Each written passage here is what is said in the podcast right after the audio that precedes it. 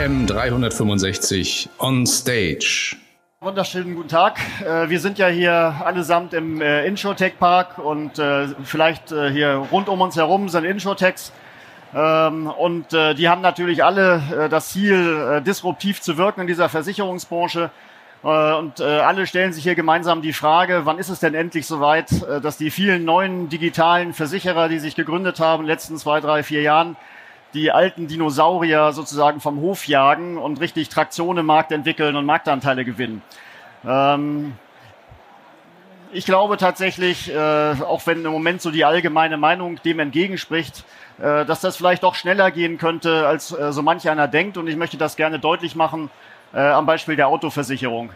Äh, bevor ich das tue, äh, vielleicht noch zwei Wörter zu Sumkumo. Äh, wir sind tatsächlich eines der ersten Insurtechs. Wir wurden 2010 gegründet, haben inzwischen 160 Mitarbeiter, im Wesentlichen äh, Softwareentwickler und wir bauen für eine ganze Reihe von, äh, von Versicherern neue digitale Plattformen. Wir sind eines der wenigen Insurtechs, äh, die für etablierte Versicherer arbeiten und die komplette Systeme und komplette Prozesse äh, neu äh, strukturieren, neu bauen und die auch neue Plattformen für Versicherer betreiben. Und äh, wir sind ganz stolz darauf, dass man uns äh, in verschiedenen Reports inzwischen als Scale-Up bezeichnet, also als ein Insurtech, was es geschafft hat und hoffentlich auch dauerhaft am Markt bestehen kann. Ja, das äh, ist jetzt leider eine alte Präsentation, äh, die hier abgespielt wird, macht aber nichts. Ähm, wenn man über das Thema Digitalisierung in der Versicherungswirtschaft redet, äh, dann mutet das äh, immer so ein bisschen seltsam an. In den meisten anderen Branchen ist das Thema Digitalisierung eigentlich schon gelaufen. Und auch als äh, wir hier alle, die wir sitzen, würden ja sagen, wir sind ja schon komplett digital. Wir machen ja alles online. Wir suchen online, wir kaufen online, wir machen unser Banking online. Und im Schnitt verbringen wir 200 Minuten am Tag im Internet. Ähm, und trotzdem gibt es immer noch ganz viele, gerade in dieser Branche, die sagen, äh, online kaufen ähm, im Versicherungsbereich, äh, das wird äh, nie ein Massenphänomen werden. Äh, das ist anderen äh, äh, Lebensbereichen vorbehalten. hier braucht man immer noch den Vermittler oder den Makler. Ich glaube, dass das, dass das nicht richtig ist. und wir sehen das sehr stark am Beispiel der Autoversicherung. wir haben ja jetzt gerade wieder das Wechselgeschäft und wir können auch dieses Jahr wieder davon ausgehen, dass 60 Prozent des Geschäftes äh, im deutschen Markt in irgendeiner Form online generiert wird, entweder über Check24, über Verivox oder ab heute ja auch über Junko, äh, den, den neuen Aggregator. Und natürlich machen auch Versicherer wie Cosmos, aber insbesondere die HUK24 sehr, sehr viel Geschäft direkt online. Und ich prophezeie auch, dass wir eine ähnliche Situation haben werden wie auch im englischen Markt, wo inzwischen schon über 90 Prozent des Kfz-Geschäfts online abläuft. Und wenn jemand Kfz online kauft, warum soll er dann nicht auch Hausrat oder Haftpflicht oder andere einfache Produkte, eigentlich alle Sachprodukte irgendwann online kaufen? Das ist einfach eine Frage der Gewöhnung äh, und das wird nicht mehr allzu lange dauern, bis es soweit ist. Das Problem äh, an dem Online-Geschäft und insbesondere an der starken Bedeutung der Vergleichsplattform ist natürlich, äh, dass Preis-Leistung eine ganz neue Bedeutung gewinnt. Ich kann eigentlich in diesem Markt nur dann bestehen, wenn ich tatsächlich sehr, sehr, sehr günstig produzieren kann. Das heißt niedrige Verwaltungskosten und auch eine sehr effiziente Schadenregulierung und geringe Schadenkosten entsprechend. Natürlich auch durch eine entsprechend gute Selektion der Kunden, die ich überhaupt ins Portfolio nehme. Und deshalb habe ich hier einfach, und der Vergleich ist ein bisschen unfair, aber schlaglichtartig, äh, ich meine, der Benchmark der Branche, das wissen wir alle, was die Kosten angeht, ist die HUK 24. Also man muss eigentlich in der Kfz-Versicherung Verwaltungskostenquoten von ungefähr fünf Prozent erreichen, dann ist man wettbewerbsfähig. Allianz, äh, natürlich auch ein großer Versicherer, äh, lag letztes Jahr bei 22 Prozent. Da ist noch ein gewisses Gap. Die müssen noch ein bisschen was tun. Auch wenn man sich die Schadenquoten anguckt, es ist erstaunlich, wie groß die Unterschiede sind. Ne? Wenn man die Nummer drei und vier im Markt sich mal anguckt, wie kann es sein, dass da 15 Punkte Unterschied sind und die VAV so viel besser unterwegs ist als die AXA? Und insgesamt, äh, wenn man sich diese Branche anguckt, äh, auch das ist jetzt äh, für Sie keine große Neuigkeit. In Deutschland in den letzten zehn Jahren konnte man in Kfz selten Geld verdienen und die meisten Gesellschaften haben nie Geld verdient. Im besten Jahr hatten wir mal eine Combined Ratio von 97, aber es gab auch ein Jahr mit, mit 107. Wobei sich natürlich schon so ein bisschen die Spreu vom Weizen trennt. Es gibt ein paar gute Gesellschaften, auch äh, 2017 zum Beispiel. Und es gibt einige, und das sind keine kleinen Gesellschaften, die haben echtes Problem.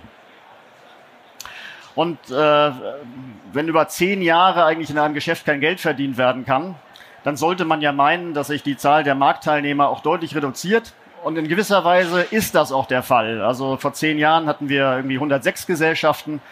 Äh, in diesem Jahr äh, 2018, also letztes Jahr waren es 89 Gesellschaften. Also sind schon ein paar ausgeschieden. Allerdings sehen wir auch, äh, dass sich aktuell so eine gewisse Stagnation einstellt. Und da gehe ich gleich drauf ein. Es gibt nämlich ja auch neue Player. Ähm, wenn, man, wenn man mit Versicherern spricht, die seit Jahren kein Geld verdienen in Kfz, äh, warum macht ihr denn das weiterhin? Ist immer das klassische Argument des Vertriebs. Ja, Kfz brauchen wir, weil das ist ja das Türöffnerprodukt. Wenn wir Kfz nicht mehr haben, verkaufen wir auch sonst nichts mehr. Und der, der Betrieb sagt so klassischerweise, ja, Kfz, das ist ja unser Hauptkostenträger. Also selbst wenn wir damit kein Geld verdienen, wenn wir es nicht mehr machen, dann, äh, dann was bleibt dann eigentlich noch von unserem Sachversicherer?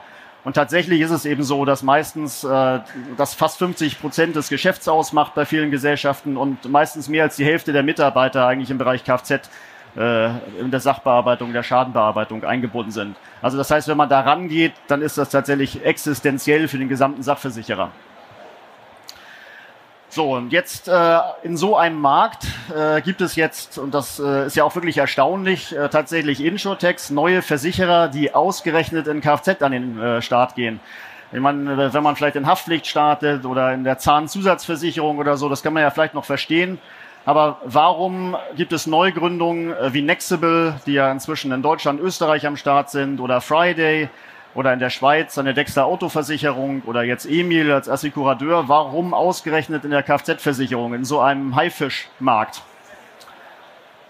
Und der Grund ist ganz einfach, äh, dass, äh, und darüber sprechen wir ja hier in diesem Introtech-Bereich, es gibt halt äh, neue Technologien. Äh, wir haben heute andere Möglichkeiten, mit Daten zu arbeiten. Wir haben neue Möglichkeiten, auch über Sensorik Daten zu erheben. Äh, wir haben ganz viele Anwendungen im Bereich Machine Learning und KI, die vom Grundsatz her die Möglichkeit bieten, äh, dass ich, wenn ich diese Technologien richtig einsetze, Schadenquoten und vor allen Dingen auch Kostenquoten auf einem Niveau der HUK 24 erreichen kann. Und das ist tatsächlich die, die, die Zielsetzung, die diese neu gegründeten Insurtechs ähm, verfolgen. Und zwar nicht nur in der Kfz-Versicherung, äh, aber da äh, kann man tatsächlich kurzfristig die größten Effekte erzielen. Das Bild hatten wir schon. Ähm, vielleicht als Beispiel nochmal, wie funktioniert diese, diese Disruption, wenn man so will, in der Kfz-Versicherung. Äh, ein ganz wichtiges Element ist Dynamic Pricing. und da findet tatsächlich im Markt derzeit zwischen den Gesellschaften ein gewisses Wettrüsten statt. Wenn ich über Dynamic Pricing in der Lage bin, die besten Risiken zu selektieren und auch in Vergleichern beispielsweise eine Rangoptimierung äh, vornehmen kann. Wenn ich also weiß, wer steht noch vor mir und wenn ich drei Euro günstiger bin und trotzdem noch einen Deckungsbeitrag erzielen kann, wenn ich mir dann dieses Geschäft sichern kann, dann ist das natürlich ein erheblicher äh, Wettbewerbsvorteil, gegen, den ich gegenüber anderen äh, habe. Oder besonders auffällig oder augenfällig ist auch das Thema äh, Schadenregulierung. Schadenregulierung in Kfz, da kommt es vor allen Dingen darauf an, dass ich die Durchlaufzeiten äh, drastisch verkürze. Je länger der Schaden nicht bearbeitet ist, äh, desto teurer wird er in der Regel und desto eher äh, neigt auch der eine oder andere Kunde mal dazu, den Versicherer zu betrügen. Äh, insofern gibt es hier inzwischen auch Möglichkeiten, äh, auf Basis einer vollständigen Schadenmeldung, aufgrund von Fotos des Unfallhergangs sehr genau zu sagen, wie hoch ist denn eigentlich der Schaden und ich kann dem äh, Kunden im Prinzip sofort einen Barabfindungsangebot machen. Und erstaunlicherweise, das sehen wir äh, jetzt bei mehreren auch unserer Kunden, äh, nehmen immer mehr Kunden das auch an, wenn sie direkt nach der Unfallmeldung ein Angebot bekommen, äh, du kriegst 500 Euro, 1000 Euro direkt auf dein Konto, äh, dann ist der Schaden sofort für die Gesellschaft erledigt. Mit solchen Möglichkeiten habe ich tatsächlich erhebliche äh, Chancen, äh, auf die Schadenhöhe und auf die Schadenkosten Einfluss zu nehmen. Und darüber hinaus ist es natürlich dann vor allen Dingen wichtig, äh, dass ich versuche, sehr viele Self-Service-Prozesse äh, äh, und eine möglichst vollständige Automatisierung zu erreichen, so dass ich im, im Idealfall nur noch sehr wenige Sachbearbeiter und Schadenbearbeiter in der Gesellschaft selber brauche, weil ich das entweder an den Kunden oder eben auch an meinen Vertriebspartner outsourcen kann. Das Problem ist allerdings, wenn man in diesem Markt mitspielen will, dass das nur dann geht, äh, wenn man sich leistungsfähige Partner sucht. Äh, traditionell haben Versicherer ja immer den Anspruch gehabt, wir machen alles selber, wir bauen unsere komplette Software selber. Äh, das funktioniert nicht, wenn es um äh, Machine Learning, um KI-Anwendungen geht. Äh, wenn es um IoT-Anwendungen geht, dann muss ich mir im Prinzip nicht nur in Deutschland, sondern weltweit die besten Anbieter aussuchen. Wir sehen hier viele in diesem InsurTech-Park, die hier mitspielen. Ähm, und ich muss nicht nur den Anbieter auswählen, sondern ich muss auch noch in der Lage sein, diese Lösung mit meinem Altsystem, mit meinem Legacy-System irgendwie zu verbinden. Und da gibt es riesige Unterschiede. Ne? Eine, äh, eine Allianz, wenn die Dynamic Pricing in ihr Altsystem integrieren will, braucht sie vielleicht 2500 Personentage. Ein moderner Spieler wie vielleicht Nextable äh, braucht vielleicht 15 Personentage. Einfach mal die Dimension zu zeigen. Deshalb äh, sind wir der Meinung, dass äh, eine wettbewerbsfähige Aufstellung im Versicherungsbereich äh, mit diesen alten Legacy-Systemen äh, grundsätzlich eigentlich nicht mehr möglich ist. Deshalb gehen auch viele große Gesellschaften heute auf Standardsoftware. Äh, nur die hat natürlich auch das Riesenproblem, dass die meisten Standardsoftwarepakete, die heute im Markt sind, auch äh, 20 Jahre alt sind und eigentlich auch nicht modern sind. Ja, deshalb propagieren wir bei Sumpumo sehr stark äh, einen, einen modernen Ansatz, einen Open-Source-Ansatz.